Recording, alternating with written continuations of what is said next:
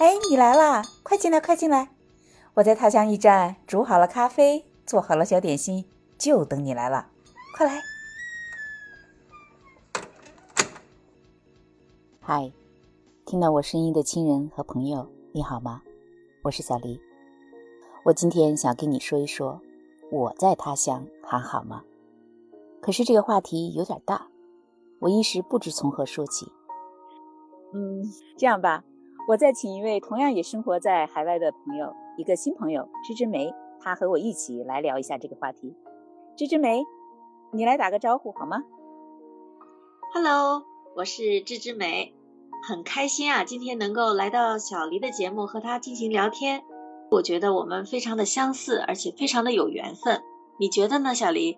对呀，虽然你生活在新加坡，我生活在美国，可是。你看，我们俩是同一年出的国，同样在国外生活了二十年，同样都是老师，而且最妙的是，我们来到了同一期的播客训练营。我觉得这个缘分真的是天注定的。啊，那接下来我们聊一些什么呢？那我们不如从我们出国的第一天，对那个国家的第一印象说起。你觉得怎么样？我觉得挺好的。啊。因为我到的时候已经到下午了，我老公和他的同学开着车来接我，所以我一路上那种第一印象就是说，这个地方怎么有这么多的树？然后第二个印象就是说，哦，原来咱们那个图片里看到的那些尖顶的圆顶的房子是真的存在的。以前我都觉得好像就是画出来的，不像真的，你就觉得哦，这种房子原来是真的。然后第三个印象就是说，怎么那么少的人呢？我都在街上看不到人呢，这就是我对美国的最初最初的印象。最初的印象哈，那我这个新加坡的第一印象就是这个机场好大，而且人特别的多，很热闹。然后这个机场特别的干净啊。接下来的第二个想法就是我懵了，我不知道该往哪个方向走。嗯嗯嗯。出口是跟着人群出去之后去哪里，我就一下子懵了。其实他的指示牌都很清楚的，我当时就是懵的，就不知道去看什么了。嗯，在那站着看了四周，一会儿之后才想起来，赶快问人啊，然后就问身边的人。是，这真的是很真实的第一次下飞机的感觉，头一次出国，感觉自己特别的傻，真的特别的傻。新加坡就是有一个好处，你随时能找到华人面孔，然后找了旁感觉是会说华文的，我就问他。他就这时候，他告诉我，你看那些指示牌。嗯，最后我发现新加坡这个机场非常方便的地方是，它的指示牌非常的清楚啊，写的各种语言都有，有华文，有英文，还有日语、印度语，所以它就是非常方便。很方便啊，你只要去懂去看这个指示牌，你去哪里都能找到，很顺利的我就过关了。再还有一个印象，都是发生在机场啊。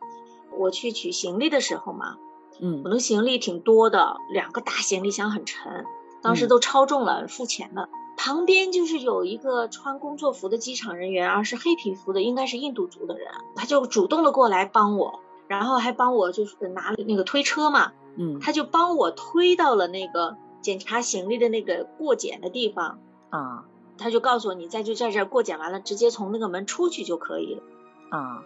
所以我这个到新加坡出机场这一套程序哦，我非常的顺利，嗯，所以你对第一印象就是非常好的，对对，我第一印象特别的好，嗯，哎，我是觉得由于这个第一印象，就让我接下来在新加坡的生活，我觉得一路就是挺顺利的，我觉得我挺幸运的，其实，啊。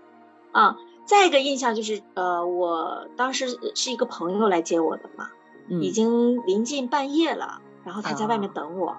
那，然后他就哎说走走，那个你你饿不饿？我先带你去机场吃个饭啊。嗯，在这个印象就觉得新加坡樟宜机场有另外一个方便的地方，就是你随时在哪里吃饭能吃到各种风味的饭。哦，那是很方便的。嗯，对我一看，哎呀，我就想，哎呀，这跟我想象的不太一样。那接下来我在新加坡的生活应该没有太大的问题。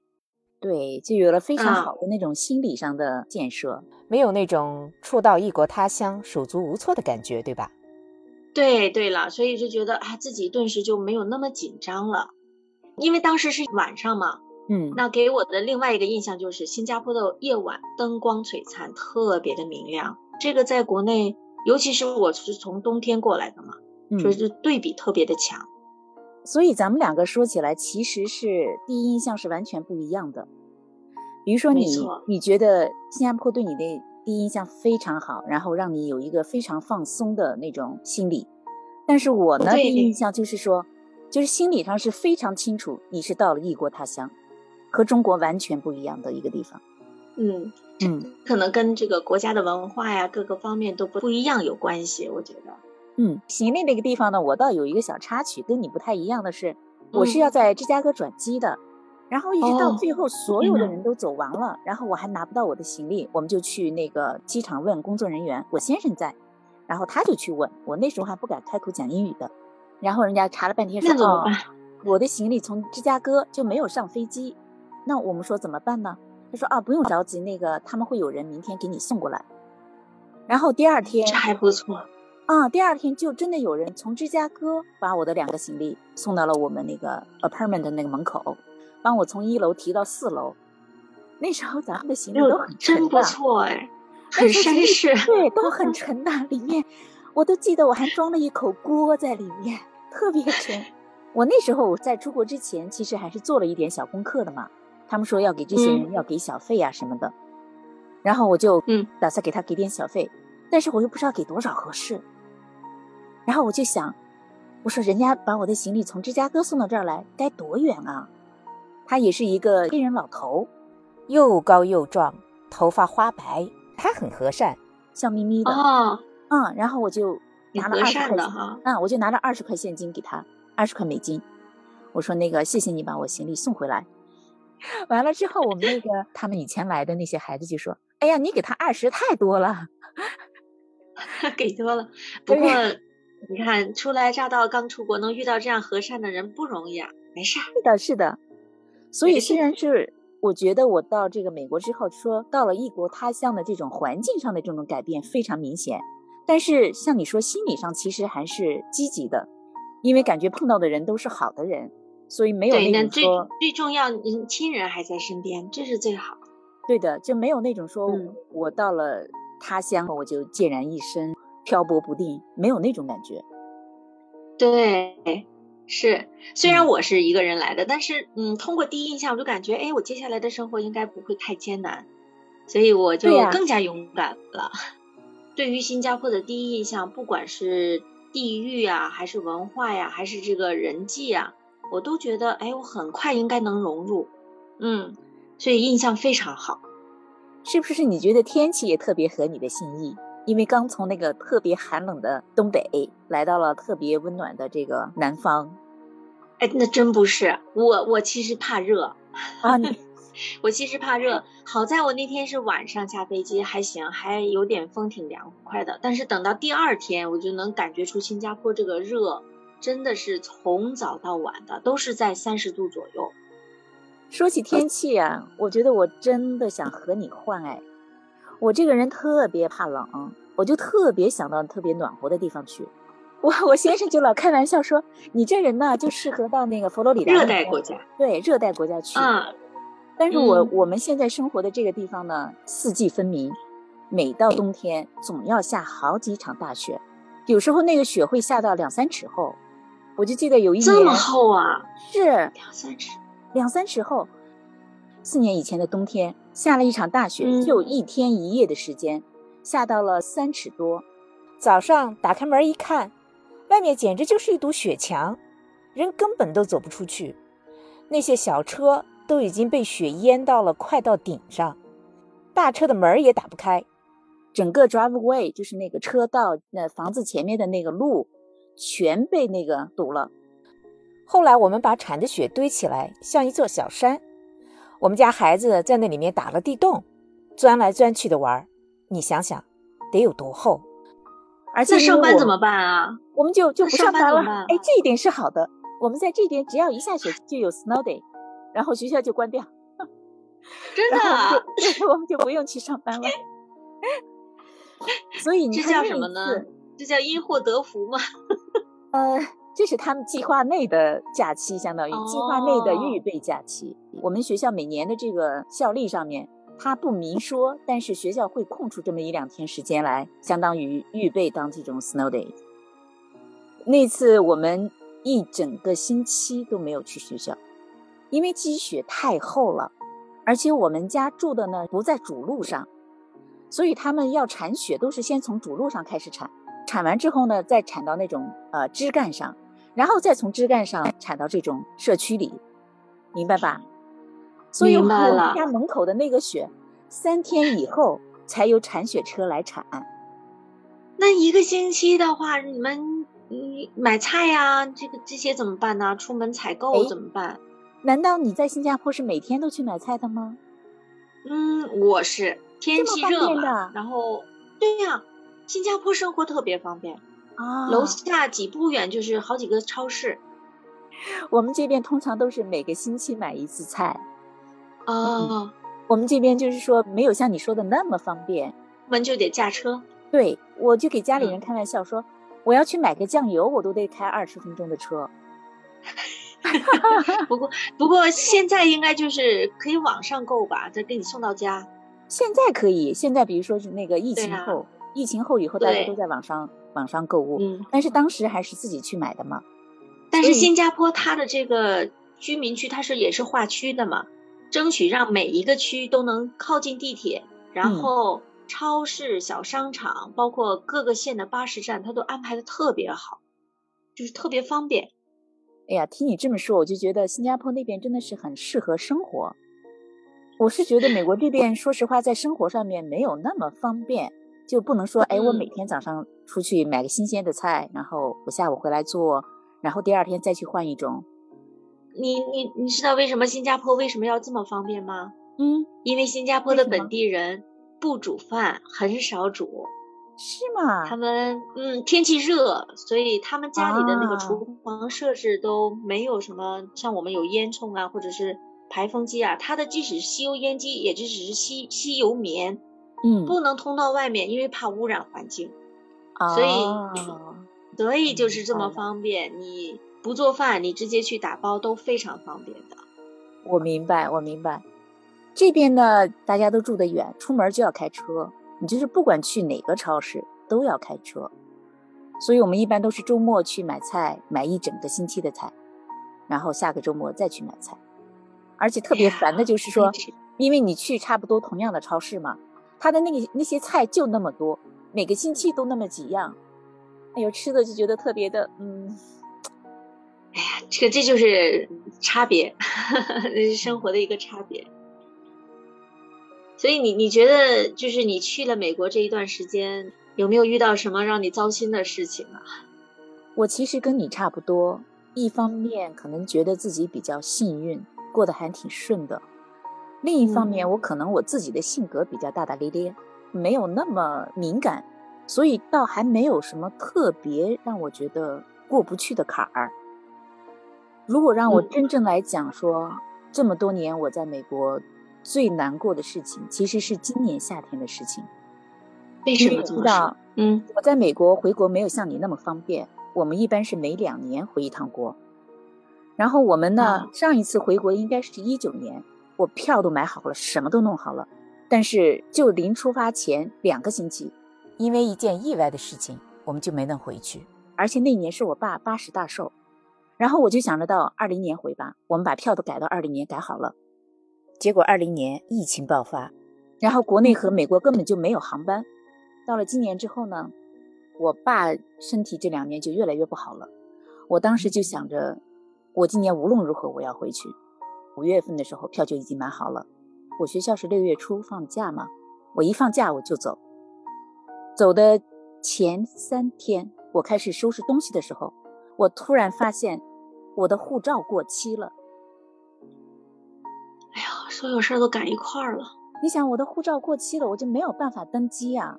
然后我马上就开始跟他们这个使馆这些人联系，但是你知道吗？因为疫情的原因。现在这边的所有的手续办得特别慢，而且卡得特别死。我先生的护照去年过期的，到现在还没有换新换下来。然后我到处找人，看能不能有人帮我这个忙，能够把护照换新或者任何方式，我能够拿到一个有效的证件，我能够回去。我们有一个老师，为了帮我这个忙，他一个人给我发了四十五个群。天哪！啊，我真的是太感谢他了，但是没有办法，我当时都已经绝望了。最后使馆的人给我办了那种紧急的人道主义绿色通道的旅行证，因为护照是绝对办不下来的。然后旅行证呢，通常情况下你当天申请当天就可以拿的，但是就是因为在疫情期间，我拖了两个星期，而且我的朋友说，我的旅行证是最近。一个多月、两个多月期间，唯一拿到的一个啊，你还是非常幸运的。对，我就觉得我特别幸运。然后拿到旅行证之后，那不就是还有机票的事儿吗？我买机票呢，一直是我一个 agent 买。我从第一次回国到现在一直用它，十几年我们都已经是好朋友了。然后他就一直帮我看着票，一直到我等到最后我能够走了之后，他把票给我出票。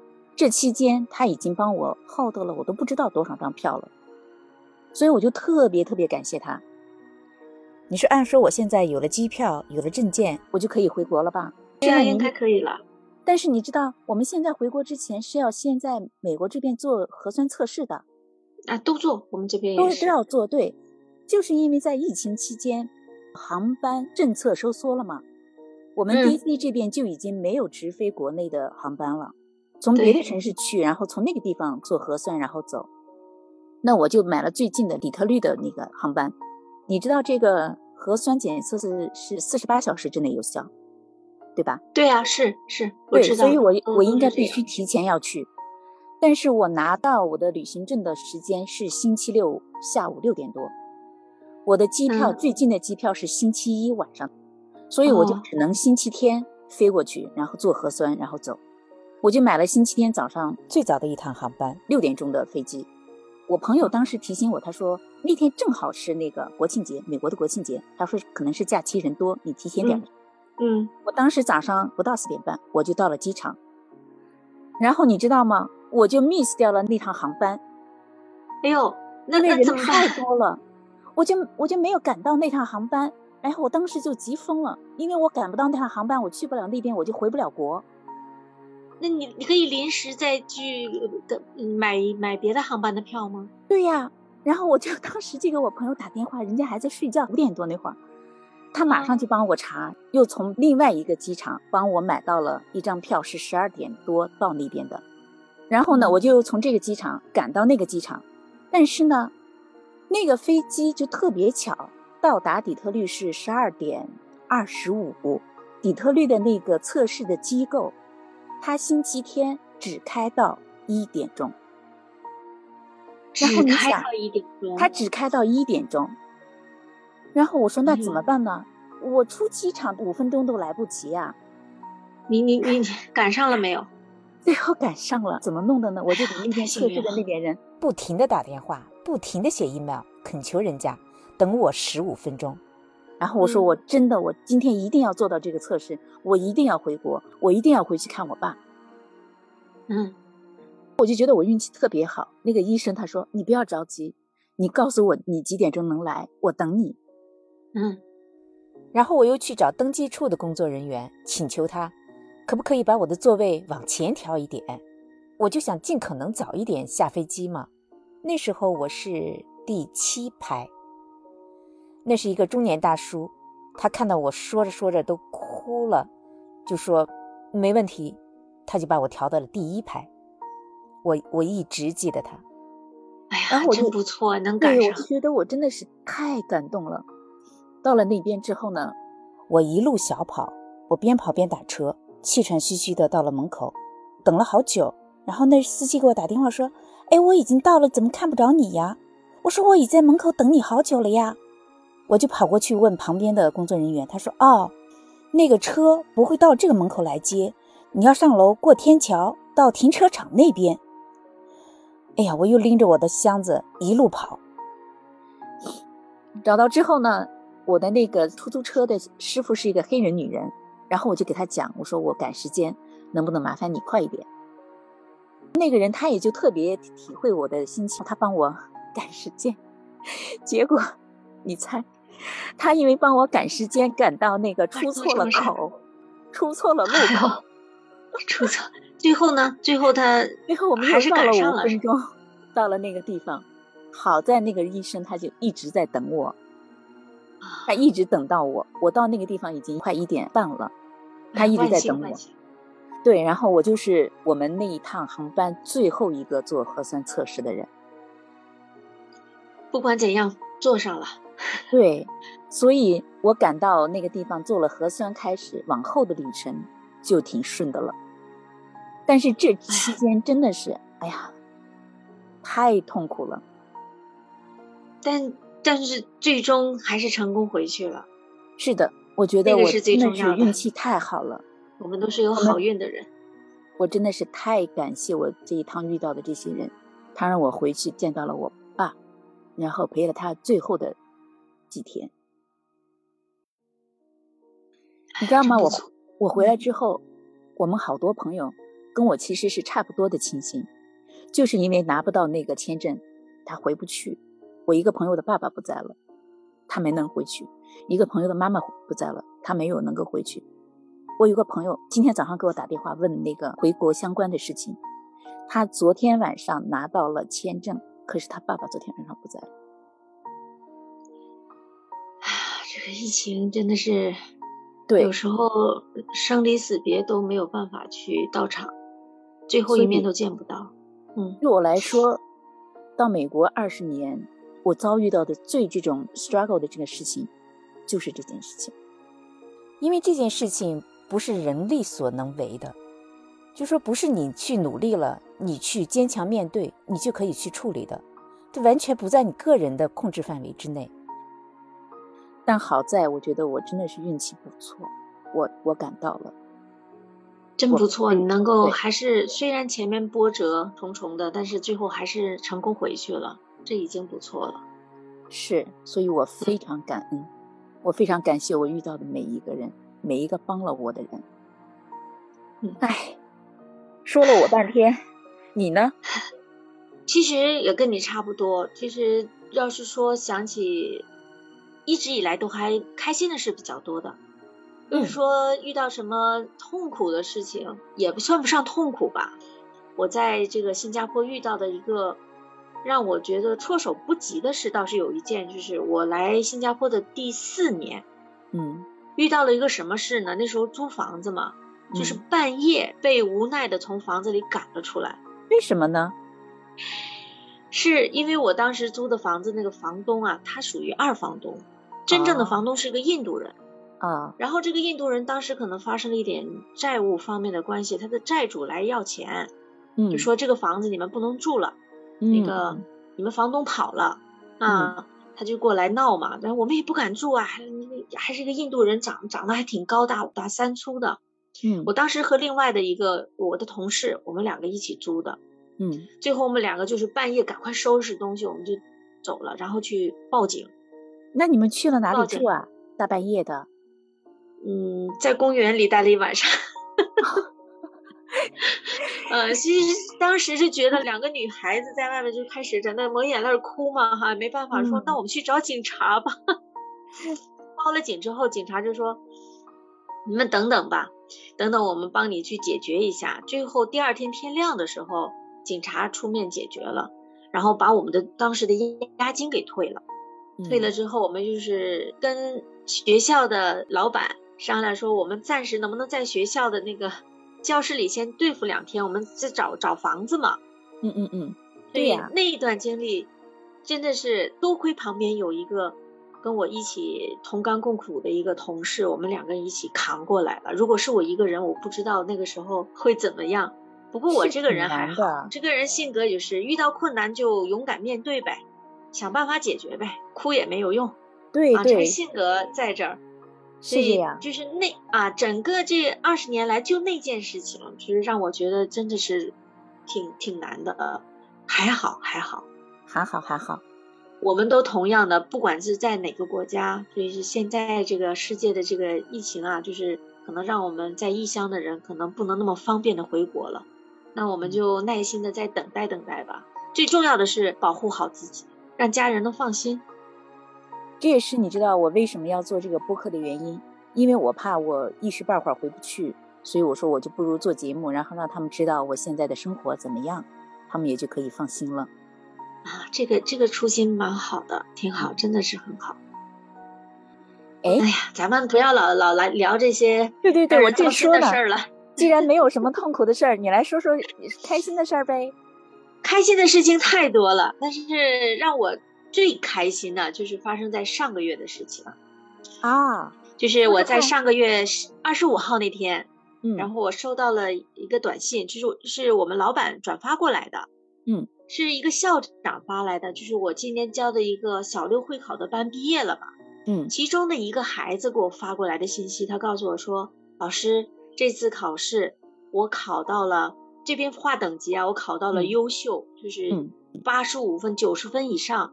嗯，为什么说我这么开心？我当时看到这个信息，我真的是那种开心，真是能，我都能开心叫喜极而泣，我真的要哭了。嗯，就是这种开心的程度，为什么会这么开心呢？要讲讲这个孩子哈，这个孩子他不是华人啊，他是父母是从英国移居到新加坡，然后呢，他们是在这边工作。想起这个，我就想起当年他刚来我们学校的时候，就是他一进门啊，这个孩子长得是特别的帅气，一个小男孩，嗯，卷头发，然后他是黑皮肤，然后他的眼睛又大又圆，长得特别的帅气，嗯，但是呢，当你跟他去沟通的时候，就发现有一点点问题，就是他好像有一种沟通的障碍，就是他很怕和陌生人交谈，嗯，就是他有恐惧感。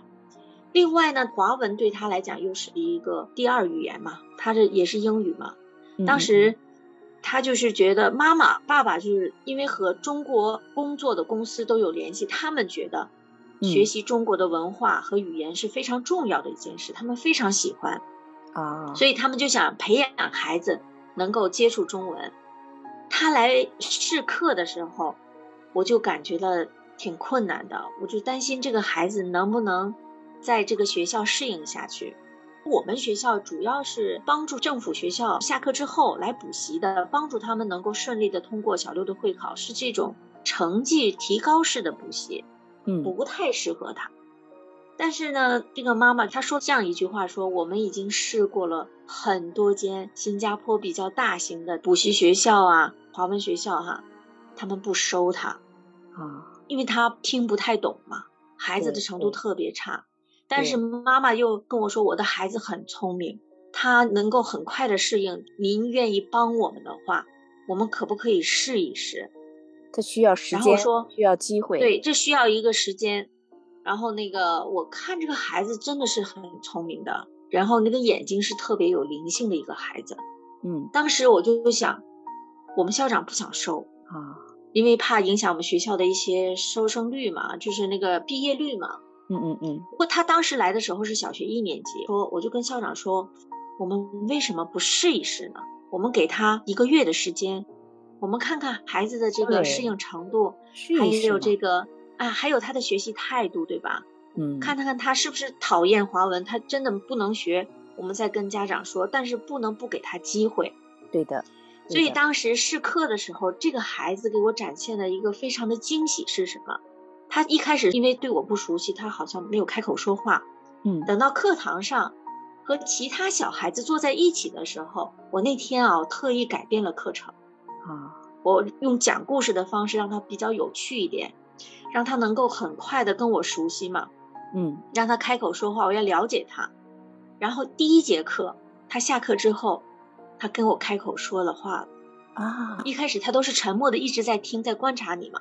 好难得，他就用中文跟我说了一句：“我爱你，老师。”太棒了！就一节课，好真的，一节课。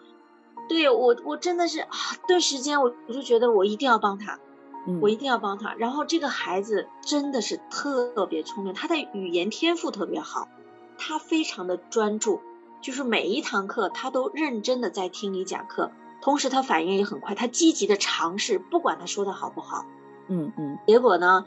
经过了这几年的时间啊，包括家长也配合，在他小学三年级的时候，家长就开始带他去中国的各个城市旅游。因为我建议他，你要接触中国的传统文化，你一定要真正去进入中国的这个环境，去影响他。嗯嗯，他的进步非常的快，所以我一点一滴的从呃他的口语、听力、兴趣帮助他一点点的就进入了这种教育制度嘛。因为也是去了这个政府小学学习，他要能适应那个学校啊，一开始真的是很艰难。嗯，经过大概两三年之后，他真的慢慢跟上了。就是到了小四那一年年底的考试，他的老师就说太惊讶了，没想到。甚至建议他去考我们这边的高等华文，高级华文一般，对高级华文一般都是华人孩子去去考的啊。结果那个他的成绩达到了高级华文的程度，然后当时我其实心里是在打鼓的哈，嗯，我是担心怕打击到他，嗯嗯，然后我就跟妈妈谈，我说如果那个你要跟孩子好好的沟通。因为学高级华文需要花费很大的精力，你的阅读量都要够，不亚于我们国内的那种水平。我明白，尤其是作文。对的，尤其是作文，他的别的科目学的都很好，所以妈妈就想让他华文能考到第一等级。嗯嗯。所以我说，你觉得他如果自己有意愿要去努力，感兴趣做这件事情，我们就支持他。最后我们就跟他谈，他说：“老师，我一定要尝试，我觉得我有信心。”嗯。所以从小学五年级，就是去年和今年，我们共同努力，结果他最后的成绩真的达到了第一级。这个是我真的是好呀啊，所以这个经历真的是我今年最开心的事情了。虽然这个疫情哈比较严重了，但是我觉得我还是很开心的，真是太快乐。哎呀，我觉得对于当老师来说，这是最有成就感的事情。对对对，所以说别的说是有快乐的事情，但比不上这个。嗯嗯，这真的是，我想我说着说着我都想哭了。我特别能够理解你的这种心情，因为你知道我也是老师，我遇到过类似的这种情形，没有像你这么典型。因为我这边的学生呢都是没有中文背景的，全都是英文背景的，我是遇到过。让我哭笑不得的那种情形，你知道吗？有一说说，有一个孩子，他是其实是属于那种嗯特别调皮的孩子，经常给大家找麻烦那种，不是很能够控制自己的行为，还会被学校禁校什么的。但是他唯独在我的课上很积极，他一定很喜欢你。我想他应该是至少是喜欢中文的。所以他在我的课上表现不错，然后每次都很早就到教室里来做功课，学的也还不错，不是顶尖的好，嗯，八十多，已经是算是很好了。所以中文课在他的所有功课里面是成绩最好的一门课。我要讲的是让我哭笑不得的是什么呢？他其实不太喜欢去学校的。有一天他妈给我写信，说我儿子今天早上起床之后不想去学校，他的理由是什么呢？他说。今天是星期二，哎，又没有中文课。天哪，他只想上中文课，不想学别的了。对，然后我就，我说，我就真的是，我都不知道给他妈妈怎么样回信会比较好一点。哎 呦，所以最后他有去吗？还是没有去？我不知道他那天有没有来，因为没有中文课嘛，我没有见到他。哎呦，哎呀，最起码他是对中国文化是很感兴趣的，是吧？我这边是相当于从零开始，我要给学生从拼音字母开始讲起的。哎呀，真不容易啊！而且我的学生呢是属于那种大家都知道中文是难的，没有一个人是因为觉得中文是容易的 easy 能够能拿到高分来上中文课的。这个我特能理解，这边的学生啊，虽然是华人面孔，他们对这个中文也是很抗拒的。嗯，对，对，所以到我班上来上上课的学生呢，他最起码有一个心理的准备，是说他要好好学习，因为中文是难的。我经常会遇到孩子说，在其他的课，就是比如说他中学以前学的是西班牙语啊、法语啊、其他语言啊，已经就上的成绩烂到不能再烂。他学了中文之后，反倒一直挺好的。有些学生甚至是我们班顶尖的那种学生，哇，真不错哎。对，你是个很好的老师，我觉我觉得肯定是一个很优秀的老师。嗯，其实就像你说的，因为做了这个职业嘛，那就尽全力把它做好。对，但是说实话，其实我们做老师有这个责任，但实际上每天和孩子在一起，那也是非常开心的一件事，你不觉得吗？我觉得天真啊，就是觉得自己在工作的时候，真的是跟孩子在一起，自己也回到了那种天真活泼的状态，非常这就是我觉得当老师最有吸引力的地方。你会接触到各种各样、不同性格的、不同家庭背景的、不同成长环境的孩子，非常好。哎，非常好。对这种经历，会觉得这一辈子我我的生活还是蛮幸福的。对，蛮好的。其实你知道吗？我最一开始是不太喜欢当老师的。为什么呀？因为我们家是一个教师之家，家里三代的女人都是当老师的。从我妈妈到我嫂子，我们姊妹三侄媳妇，我们全都是老师，我就特别了解当老师的那种辛苦。对对，所以我就觉得我将来一定不要当老师，太难了。但是，对，我终于还是走上了这条路。然后我还是觉得当老师是一件非常开心、非常有成就感的事情。真不错，还挺羡慕你的呢。哎，不过美国的学校假期应该跟国内也不一样吧？跟国内不太一样，啊，那新加坡这边完全不同。新加坡是一年两次嘛，六月一个月，然后年底二十几号吧，不到一个半月，它也类似于我们中国的那种暑假和寒假，对，就是时间不同。它中间有一个星期，在那个三月份，九月份还有一个星期。我们这边的假期总的来说呢是寒假大概是在就十二月底到元月二三号三四号这样两个星期不到，春假是在三月底一个星期左右，暑假比较长，我们从六月初放假一直要到九月初才开学，啊，挺好的，假期挺多的，那你可以利用这个时间去旅游啊什么的。对，所以我每次回家都是在暑假的时候。其实我的妈以前也是个老师啊。啊。哎，你觉得你妈妈对你当老师的这个选择有影响吗？就是她帮我选择的。其实我小的时候想去学跳舞，我就是大大咧咧、傻傻的，妈妈说的就对，好照着妈妈说的做。但是你有没有觉得这些年你有了改变？其实改变从出国那一天起就有了。其实你看啊，我我一直是很乖的孩子，但我的叛逆期来的晚吧。我出国家里是不同意的，嗯，但是我就想方设法说服他们。我妈妈当时我走，她就坐在房间里，嗯，因为他生气了啊。因为最后我做决定的时候，我办签证我没有告诉他，签证很快一个一个月就下来了啊。快走了我才告诉他，他就挺惊讶的说：“你为什么不跟我先说呢？我不同意你去。”他一直是这样说的。最后，我爸爸就劝他说：“女儿大了，让她出去闯闯也是好事。”从那个时候开始，我就觉得我出国的时候，我一定要做一个样子，让妈妈放心，就说我自己在国外的生活，我也能够生活的很快乐。嗯嗯。所以那个时候我就开始发生了变化，从一个依赖父母、没有离开过家的一个小公主吧，嗯，然后变成了一个很独立的女人。其实到现在，妈妈讲，嗯，也不错。就你出国之后，我发现你变得更加坚强了。嗯嗯，从这一点来说，我是发生了很大的变化。对你呢？你觉得呢？我其实性格跟你差不多，也是这种大大咧咧的人。但是呢，我从小有一种男孩子气。我小时候有一个绰号，就叫假儿子。基于这个性格点呢，我爸妈对于我做什么，他们都是放心的。他们觉得不会有人欺负到我。所以，我出国这个事情，他们他们是完全支持的，从来没有给我过任何压力。啊，你想去做什么就去做什么。但是我自己还是觉得我有太多的改变，因为比如说像在性格上面，我一直觉得我是一个大大咧咧的人，然后是一个很独立的人，然后很男子气的人，就特别独、特立独行那种，你知道吗？但是在美国这二十年的生活。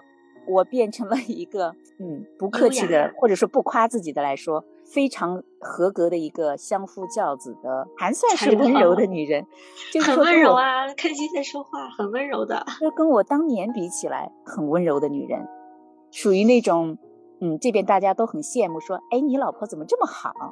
属于这种女人。是好事啊，我觉得是好事啊。你想想，我们那时候自己不会做饭，什么都不会，到这边你要自己学着做饭吧。然后我还有两个孩子，我那。时候我一个人上班，我带着俩孩子，因为我先生跟我不在一个州嘛。我每天早上起来要拿一二三四五个包，你想我要我要拿两个孩子的书包，两个孩子的午饭的包，我还要拿我自己的包，所以我每天早上起来我都要点数的，一二三四五点好了，OK 可以带孩子出门了，真不容易啊！你不知道我第一次带孩子上高速的时候，心里那个紧张啊！哎呀，我那一路为什么？为什么？因为我第一次上高速，而且带着孩子上高速。我我那一路的那个神经绷的哟，真的是那弦儿都快要断了。哎呦，这叫什么？为母则刚啊，刚强的母亲。我觉得这二十年我还是变了很多的，就从心理上而言，从一个十指不沾阳春水的女孩子变成了一个女汉子。嗯，虽然我当年也是女汉子的性格，可是现在是真正的女汉子，就觉得。自己能做的事情，为什么要去找别人帮忙呢？嗯，这二十年让我形成了一一个那种思维的，算是定式吧。有问题就去面对，就去解决。你哭也好，闹也好，或者说逃避也好，完全是不起作用的。没错，就是尤其是对我们女人来讲，嗯，无论是有家庭还是单身，在外面生活，那肯定是要学会坚强。能够想办法去解决遇到的困难，而不是在那儿抹眼泪呀。所以有时候无助的时候呢，就让自己冷静下来想一想，我接下来该怎么去解决过去这个困难。哎，那我问你一个问题啊，比如说你觉得你心绪特别烦乱，或者说特别无助的时候，你会用什么样的方式让自己平静下来呢？我其实会找人聊天啊。我是倾诉型的，就是我一定要把心里的这个有一些东西我要说出来，不然我不想憋在心里。嗯，实在找不到人聊天呢，我跟自己说话啊，就是我不是说有精神分裂哈，就是我知道我知道我明白，心里面在问自己为什么会这样呢？有什么办法让自己走出来？嗯嗯，我觉得我的性格里有一种完美主义吧，就是对自己要求有点过高了。嗯嗯啊。不一定是来自于别人的，然后有些事情就是想的太多，但自己想开了之后，其实这件事情就慢慢就过去了。那我觉得跟朋友去聊天、去沟通是非常好的一种解开这种心结的方式。对，我会找人聊天的，但肯定不会找家里，因为每一次打电话肯定是跟家里报平安的，即使是生病的时候。给家里人打电话，一定要 喝点蜂蜜水啊，让自己声音听起来比较欢快、比较好、开心的。你是如果遇到了这些烦乱情绪上的问题，你会找朋友去沟通、去疏解？嗯，有时候遇到了一些事情啊，自己挺生气的时候，我是出去跑一圈儿，啊，或者是运动一下，让他出一身汗，然后想想有什么大不了的，对不对？运动也是就就这样啊，缓解的方式。对对对，我是聊天或者运动。能够让自己缓解下来，然后有时候我也喜欢跳舞嘛，所以也去跟着同事一起报了一个班儿，跟平时跟他们去跳跳舞。嗯，啊，也是一帮年龄差不多的女人在一起，哎呀，有说有笑的，三个女人就是一台戏，吵吵闹闹的，再是跳跳舞，学习一些优雅的动作呀，哎，让自己感觉哎我很美，心情也特别愉快。所以就觉得，哎，这个生活，这个日子过得还是很有滋有味的，挺充实的。哎，我觉得还是蛮神奇的。按说咱们俩的性格还挺像的，但是咱们俩在处理这件事情的方式上是完全不一样的。你是属于这种动的，找朋友聊天、做运动、去跳舞，但我呢，偏偏是静的。嗯，我会绣花儿。啊，做比较安静的事情。对，我会绣花儿，我会做一件不用脑子去想。但是手底下呢，你去做又能够立刻见到那种成果的那件事情，什么都不想，我就去绣花儿。这个颜色绣完了，我换一种颜色；这一片绣完了，我绣下一片，这个情绪就会放松，就会想开。还有一个就是我写作，我会把每天那些比较重要的，或者说我心心情不好的时候，我会去把它写出来，也不给别人看，就写出来在那儿放着，写完了之后也就好了。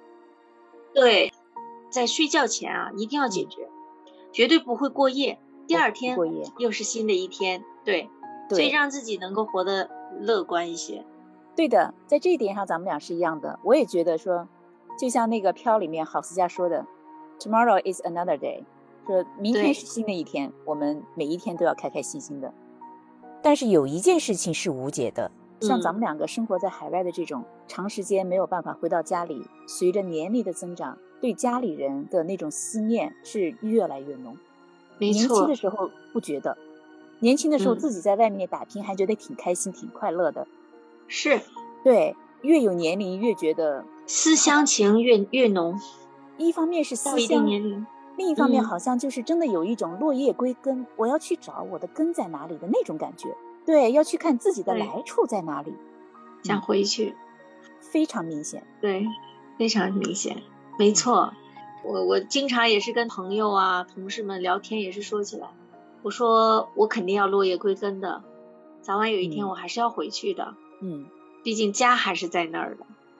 对，你说，按说咱们俩都在外面生活了二十年了，但是一提起家，我马上就是想到的我小时候生活过的那个小村子。哎，没错，尤其是到现在啊，就开始越来越多的时间是回忆之前童年的生活呀。嗯，在家里的一些开心的事啊，还想很多吃家里的美食啊，尤其是这两年特别想念。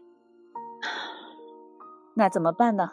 再思念，对，也得面对我们不能经常回去的这个事实。对，勇敢面对吧。有时候困难总会过去的。嗯，我们摆正心态。有时候困难并不一定是坏事，你觉得呢？你看现在我们又可以做播客，对呀，又遇到了你这个朋友，哎，真的非常开心。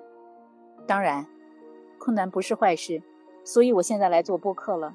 因为我找到了给他们报平安的方式，嗯，哎，这我觉得这是一个长期的能够给自己生活带来快乐并且充实的一个方式，是的，这也是我啊做播客的一个打算，这是我的初心吧。而且我觉得做播客的朋友的圈子会更广，因为他声音是没有我借的嘛。比如说你和我，我们俩实际上相隔千万里，但我们就可以在播客上面非常亲近的讲话。哎呀，时间也不早了。对呀，我们俩不知不觉聊了这么久，越聊越嗨。我觉得吧，你看我们俩聊了这么久，听的人也不知道会对我们的生活了解了多少。但总的来说，应该最起码有一个感受是说，除了那些人力所不能及的事情之外，我在他乡还挺好的。没错，对吧？我在他乡也很好。嗯，如果。你也在他乡的话，你会跟我们有同样的感受吗？那你的生活经历会又是怎样的呢？欢迎大家可以跟我们一样分享一下，对吧？对，欢迎你跟我们一起分享你的痛苦啊，你的快乐啊，那些手足无措的事情，或者说非常惊险的经历等等等等。好的，好的，那。最后，我要感谢芝芝梅花了这么长的时间和我们在一起聊我们在海外的生活。我特别期待我们下一次的对谈。如果有一天你看到了芝芝梅的乐话乐活，记得要关注哦。当然，你也要记得关注我和订阅我的哟。大家互相分享，我们会把快乐从我们自己传到你，然后由你再传到别人，这样一直传递下去，多好，多美好的事情。那我们新年就先到这里，我们下一次再见，拜拜。好，下一次再见，拜拜。